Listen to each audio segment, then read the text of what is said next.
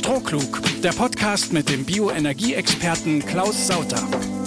Willkommen zu einer neuen Ausgabe unseres Podcasts Strohklug. Im September 2001 begann die Geschichte von Verbio mit der Inbetriebnahme der ersten Biodieselanlage am Standort Bitterfeld. Fünf Jahre später gab es bereits drei Produktionsstandorte in Deutschland und es wurde eine Holding gegründet, die schließlich am 16. Oktober 2006 als Verbio Vereinigte Bioenergie AG an die Börse ging. Heute, 15 Jahre später, wird Verbio im S-DAX geführt. Zum Börsenjubiläum begrüße ich bei mir im Studio Klaus Sauter, den Gründer und heutigen Vorstandsvorsitzenden der Verbio AG. Guten Morgen, Herr Niesen. Herr Sauter, seit inzwischen 15 Jahren mischen Sie mit Verbio auf dem Frankfurter Parkett mit.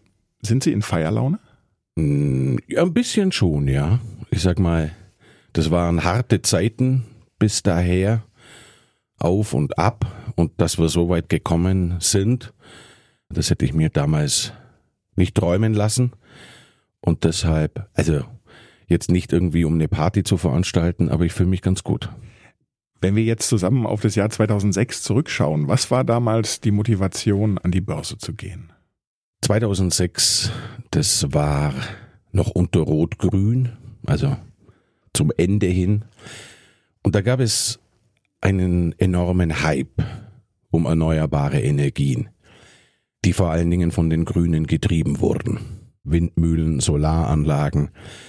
Wenn man sich überlegt, Q-Cells war damals das größte Solarunternehmen der Welt mit knapp neun Milliarden Börsenkapitalisierung. Also da war gewaltig Bewegung in dem Ganzen und wir hatten damals auch schon ganz, ganz große Pläne zu expandieren.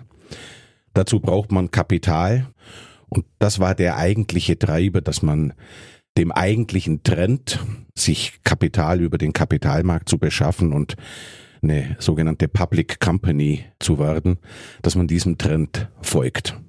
Und würden Sie mit dem Wissen oder vielleicht auch der Erfahrung von heute die gleiche Entscheidung nochmal so treffen?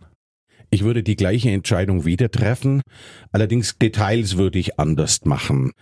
Ich erinnere mich damals, äh, was die Banken, die uns beim Börsengang begleitet haben, was die da für einen Hype draus gemacht haben. Und da war ja ein absolutes Greenhorn.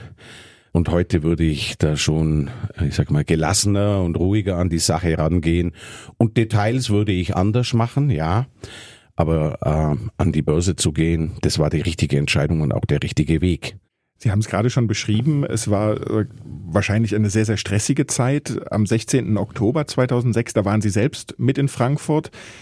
Wie war da die Stimmung vor Ort? Erinnern Sie sich da noch dran? Ist das wirklich so ein, ja, am Ende vielleicht sowas wie die Geburt der eigenen Kinder, ein Termin, der im Kopf bleibt, an den man sich immer erinnert?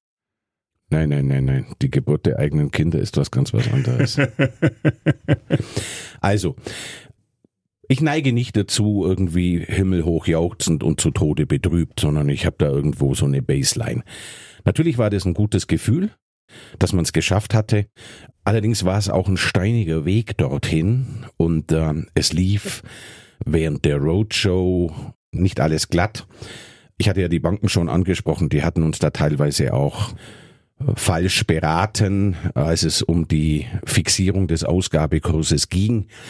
Und äh, in den Tagen davor hatte ich ganz, ganz wenig Schlaf. Das ging tagsüber Investoren besuchen und nachts mit den Banken telefonieren. Also das ging schon richtig auf die Knochen und es war Erleichterung, als das Ding dann am 16. Oktober über die Bühne ging mit einer positiven Grundstimmung, klar, aber ich war einfach zu fertig, um mich da richtig zu freuen. Das, das ging richtig auf die Knochen. Sie haben es gerade beschrieben, wie anstrengend das war, so zwischen London, Paris und Berlin während dieser Roadshows. Wenn, wenn wir jetzt den Blick ein bisschen weiten auf die letzten 15 Jahre an der Börse, welche Höhen und Tiefen haben Sie erlebt? Also nach Rot-Grün kam ja Rot-Schwarz und äh, dort sind die erneuerbaren Energien in ihrer Gesamtheit in Vergessenheit geraten oder vernachlässigt worden. Ich meine, Frau Merkel ist mal angetreten, um Klimakanzlerin zu werden. Ich denke mal, das hat sie nicht erreicht. Und Wir sind dann auch in diesen Strudel geraten, ja die anderen Branchen auch, Solar, Wind, da ist heute nicht mehr viel übrig geblieben von 2006. Das sind Milliardenwerte vernichtet worden und ich pflege jetzt immer zu sagen, es war eine konservativ geführte Regierung die letzten 16 Jahre. So. Definieren Sie konservativ. Konservativ heißt nichts machen. Und das haben sie super gemacht. Aber wenn man die Dinge eben nicht weiterentwickelt und speziell bei uns, wir leben von einer Verpflichtung, dass die CO2-Emissionen, die durch fossile Kraftstoffe produziert werden, dass die reduziert werden. Und wenn da eben der Markt nicht größer gemacht wird, wenn die, wenn die Verpflichtung nicht nach oben geht, also mehr CO2-Einsparung, dann wächst unser Markt nicht. Und dann können wir auch all die schönen Dinge, die wir entwickelt haben, nicht realisieren und nicht ausrollen. Das haben wir 2006 anders gesehen. Da waren wir wesentlich optimistischer, dass das nach vorne geht. Und äh, ja, wir haben uns geschlagen in den letzten 16 Jahren, denke ich mal, ganz gut. Wir haben unsere Hausaufgaben gemacht. Als es hier nicht vorwärts ging, haben wir uns umgeschaut, wo es noch andere Märkte gibt. Also es war eine großartige Leistung von dem gesamten Team. Wissen Sie, als Einzelner können Sie das nicht stemmen, sondern ich habe eine großartige Mannschaft, meine Kollegen Oliver Lüttke, Theo Niesmann, mein Bruder, Stefan Schreiber, der jetzt für Nordamerika zuständig ist. Also das, das waren harte Zeiten. Das waren auch teilweise laute Auseinandersetzungen, die wir da im Vorstand hatten, aber immer ergebnisorientiert und ich denke, wir haben es ganz gut gemacht. Sie haben jetzt Rot-Grün angesprochen. Sie haben Schwarz-Rot angesprochen. Blicken Sie auf eine potenzielle Ampel genauso mit einer eher freudigen oder zukunftsfrohen Perspektive, so wie Sie es unter Rot-Grün beschrieben haben, damals Ihre Euphorie? Die Zeiten haben sich geändert, massiv. Die Politik wird jetzt getrieben von der Industrie. Die Industrie hatte die letzten, ich sag mal nach 2006, da waren viele Bremser in den Mineralölgesellschaften, in den Energieversorgungsunternehmen, in der gesamten Industrie. Und das hat sich geändert. Mittlerweile fordert selbst die Mineralölwirtschaft klare, höhere Vorgaben beim Thema CO2-Reduktion und auch die ganzen anderen Industrien. Und das ist der große Unterschied zu vor 15 Jahren. Die Industrie treibt die Politik jetzt vor sich her und deshalb ist es fast egal, wer in Berlin regiert. Weil wir sind ja in Deutschland auch keine Insel der Glückseligen. Ich komme gerade aus den USA, ich war eine Woche in Amerika. Was dort abgeht beim Thema CO2-Einsparung, da können wir uns eine richtig dicke, fette Scheibe abschneiden. Die Amerikaner marschieren dort vorne weg, pragmatisch. Es gibt ich meine, unvorstellbare Zahlen, ein Förderprojekt der beiden Administrationen. Die wollen dort dreieinhalb Trillionen US-Dollar, das sind praktisch dreieinhalb immer Billionen, 3500 Milliarden Euro, die die die nächsten Jahre ausgeben wollen in allen Bereichen im Sinne des Klimaschutzes. Also ich sag mal, da ist das, was wir hier in Europa veranstalten, sind das Kleckerbeträge. Und ich denke jetzt mal, das wird jetzt die Aufgabe sein der neuen Bundesregierung, einfach klare Ziele zu setzen. Und was auch ganz wichtig ist, einfach die Industrie machen lassen die Ziele definieren, da müsst ihr hin, Leitplanken festlegen. Und dann bin ich ganz optimistisch, dass das was wird mit äh, den Maßnahmen und mit dem Kampf gegen den Klimawandel. Wie fühlt es sich an, Herr Sauter, mit einer grünen Technologie schwarze Zahlen zu schreiben? Das fühlt sich gut an, aber das ist zwingend notwendig. Damit wir weiter investieren können, unsere Technologie verbessern, neue Anlage zu bauen, müssen wir profitabel sein. Das ist keine, ich sag mal, kein Selbstzweck, aber wenn du als Firma kein Geld verdienst, dann kannst du nicht wachsen. Und äh, es ist also zwingend notwendig, wenn wir nicht profitabel wären, dann würden wir vom Markt verschwinden oder irgendjemand anderer würde uns gerade in diesen Zeiten einfach schlucken. und deshalb, das ist der entscheidende Punkt. Da muss man darauf achten, dass das weiterhin so bleibt. Und ja, dann geht's weiter. Im Dezember 2020 ist Verbio in den S-DAX aufgestiegen und innerhalb einer Jahresfrist hat sich der Unternehmenswert im Prinzip verfünffacht. In der Spitze waren die Papiere bei knapp 60 Euro. Wie fühlt sich das an, in zehn Monaten um zwei Milliarden Euro reicher zu sein? Das ist jetzt natürlich eine etwas überspitzte Frage. Aber ist das sozusagen die Notwendigkeit, die Sie gerade eben beschrieben haben, dass man damit dann das Kapital hat, um weiterzuschauen, weiter in die Zukunft zu schauen? Wenn man den Zeitraum von 18 Monaten nimmt, haben wir uns fast verzehnfacht. ähm, aber das ist, das ist wichtig. Die Verbio-Aktie ist ja nichts anderes wie ein Finanzierungsinstrument. Und vor 18 Monaten hätte uns ein Investor für eine Aktie 6 Euro gegeben und heute gibt er uns über 50, fast 60. Ich meine, wir haben eine gewisse Volatilität drin. Genau das war der Grund, warum wir vor 15 Jahren an die Börse gegangen sind. Dass wir, wenn wir attraktiv sind für Investoren, dass die von unserer Story überzeugt sind und von unserer Leistung und von auch dem Ziel, das wir verfolgen, dass sie bereit sind, uns Kapital zu geben für neue Investments. Und äh, es ist ein sehr gutes Gefühl, dass der Kapitalmarkt und dass die Investoren sich die Mühe machen und die Zeit nehmen, unsere Story zu verstehen, weil die Story ist richtig geil. Und das freut mich, wie gesagt, sehr, dass wir es geschafft haben, Investoren zu überzeugen und dass die Investoren dann in dem Moment, wo sie unsere Aktien kaufen, ja uns unterstützen, dass wir dort weitermachen können. Aber, dass wir augenblicklich sehen, sind Vorschusslorbeeren. Und das ist jetzt vor allen Dingen an meine Mannschaft gerichtet. Jetzt müssen wir liefern. Ist nicht ganz so einfach, wenn man, ich sag mal, jahrelang in einer Ruheposition war, weil wie gesagt der Markt nicht gewachsen ist. Jetzt gibt's ambitionierte Ziele bis 2030. Der Kapitalmarkt vertraut uns und jetzt müssen wir liefern. Das heißt, es kommen ganz neue Herausforderungen für die gesamte Mannschaft. Wir können jetzt endlich die Dinge, die wir über Jahrzehnte entwickelt haben, ausrollen, in neue Anlagen investieren, weiter wachsen und weitere Millionen Tonnen an CO2-Einsparung realisieren.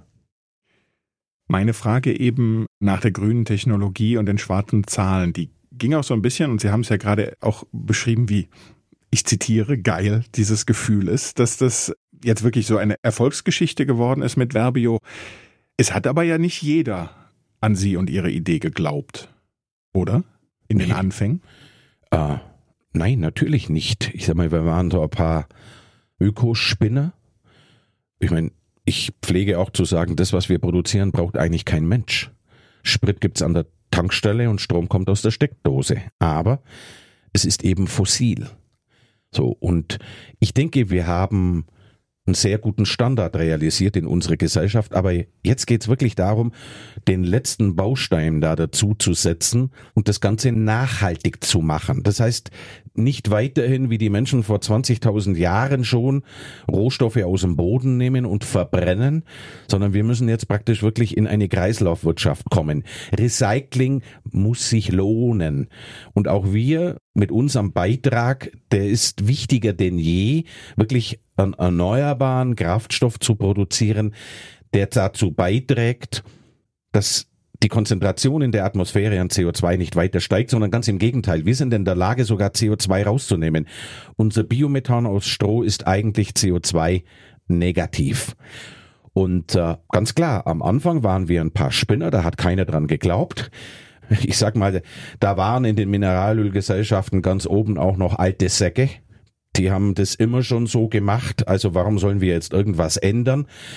Und jetzt haben wir 15 oder 20 Jahre später. Es ist eine andere Generation an Managern dort oben.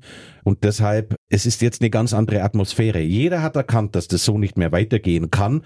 Und deshalb ist es jetzt eine sehr, sehr positive Stimmung. Und was würden Sie sagen, hat der Wechsel in den S-DAX auch nochmal dazu beigetragen, dass Verbio heute anders wahrgenommen wird? Ja, ich meine, S-DAX bedeutet, dass wir jetzt, glaube ich, zu den 200 größten Firmen Deutschlands gehören. Das generiert Aufmerksamkeit, natürlich. Und dann gibt es gewisse Mechanismen. Es gibt ja Investmentgesellschaften, die bilden die verschiedenen Indizes ab. Die müssen dann zwangsweise auch Verbio-Aktien kaufen. Ja, und also es generiert Aufmerksamkeit, das ist wichtig. Ich meine, wenn man Verbio nicht kennt, dann kann man sich auch mit der Story nicht beschäftigen. Und äh, natürlich bekommt man auch in der Bankenwelt, weil am Ende des Tages brauchen wir ja auch Fremdkapital, auch eine andere Aufmerksamkeit. Also es ist so ein kleines bisschen, so wie es den Strudel nach unten gibt, gibt's jetzt, sagen wir mal, den Tornado nach oben. Da kommen viele, viele Dinge zusammen und dann wird man nach oben gezogen. Und äh, ja, das war ganz wichtig, dass wir da auch die entsprechende Anerkennung bekommen haben vom Kapitalmarkt in den S-DAX aufgenommen zu werden. Aber es geht ja noch weiter. Ich, ich wollte gerade sagen, ich wollte gerade sagen, äh, Teil dieses Tornados ist sicherlich auch, dass Sie im abgelaufenen Geschäftsjahr erstmals in der Unternehmensgeschichte die Marke von einer Milliarde Umsatz geknackt haben. Wie ist das aufgenommen worden an der Börse, dieses Ergebnis? Eine Milliarde Umsatz, der Umsatz ist eigentlich nicht wichtig. Entscheidend ist eigentlich, was bleibt unterm Strich übrig. Das heißt einfach das Geschäftsergebnis. Das heißt, welches Cash generiert man, welche Einnahmen, die dann letztendlich auch wieder zur Verfügung stehen für Investitionen. Dort haben wir jetzt viele, viele Jahre jedes Jahr ein Rekordergebnis nach dem anderen geliefert und äh, diese Grenze von einer Milliarde Umsatz, das ist eine schöne Zahl, aber interessiert wenig. Und das ist okay.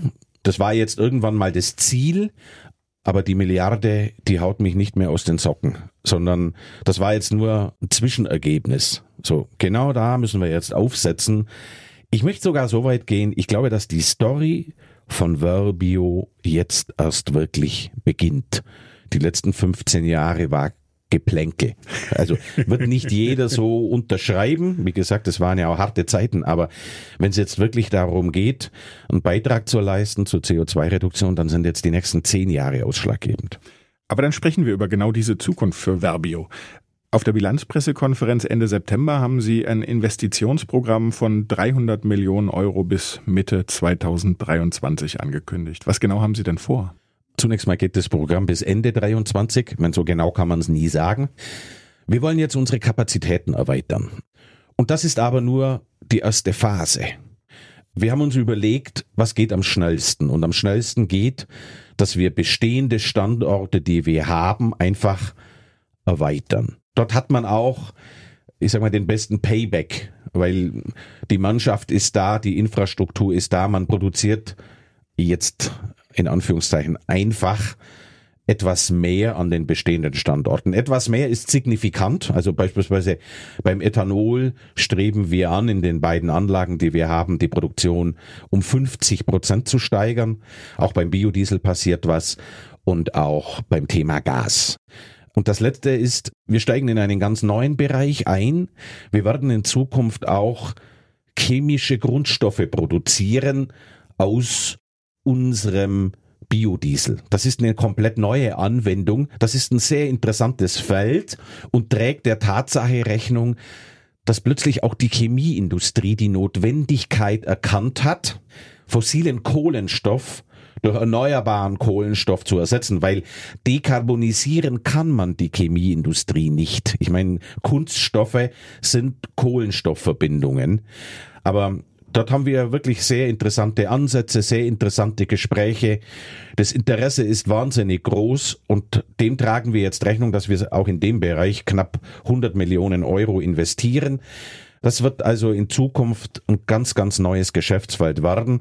Das heißt also, das war jetzt mal der erste Schritt. Low-hanging fruits. Dort können wir schnell was realisieren. Dort sind jetzt meine Kollegen Professor Lüttke und äh, Theodor Niesmann mit der Umsetzung beschäftigt. Und wir arbeiten eigentlich im Hintergrund jetzt schon daran, im Bereich Business Development noch andere Dinge zu akquirieren und dazuzunehmen. Also das ist im Moment wirklich äh, eine sehr, sehr anstrengende Zeit. Aber jetzt, wie gesagt, es geht ja darum, wir müssen jetzt liefern. Auch mit Blick auf die Marktkapitalisierung. Welche Wettbewerber gibt es, beziehungsweise wie setzen Sie sich von denen ab? So ein Wettbewerber, der so aufgestellt ist wie Verbio, den gibt es nicht. So, unsere Philosophie ist, Wir müssen in der Lage sein, alles zu Energie zu verarbeiten, was uns die Landwirtschaft liefern kann. Und zwar angefangen von Hühnerkot über Getreidestroh, über die ganzen Getreidesorten bis hin zu den Pflanzenölen. So. Wir konzentrieren uns aber primär auf qualitativ hochwertige Produkte. Also wir verwenden zum Beispiel kein Frittenfett. Wir verwenden andere Dinge und produzieren ja nicht nur für den Biokraftstoffbereich, sondern auch für den pharmazeutischen Bereich hochwertige Produkte, die in die Zahnpasta gehen oder auch, ich sag mal, andere Koppelprodukte, beispielsweise Sterol, das geht als Cholesterinblocker. Also das ist unser Ansatz und da gibt's eigentlich niemand, der so aufgestellt ist. Ich meine, es gibt einzelne Biodieselproduzenten, es gibt einzelne Ethanolproduzenten, es gibt Firmen, die Biogas produzieren, aber wirklich mit dem Ansatz, alles, was der Bauer liefern kann, zur Energie zu machen, das gibt es nicht und das ist auch das Einzigartige. Und ich glaube, das war eben die wesentliche Botschaft, die wir transportieren mussten, auch an den Kapitalmarkt dass wir hier was haben, was einzigartig ist. Es ist nicht so, dass wir uns, ich sag mal, technologisch verzettelt haben, sondern der Ansatz muss sein, was aus der Landwirtschaft kommt, was erneuerbar ist, was regenerativ ist, dass man dort für unterschiedlichste Anwendungen eben einen Energieträger produzieren kann. Jetzt haben wir auf die letzten 15 Jahre geschaut und man könnte ein bisschen überspitzt sagen, von Null auf S-DAX.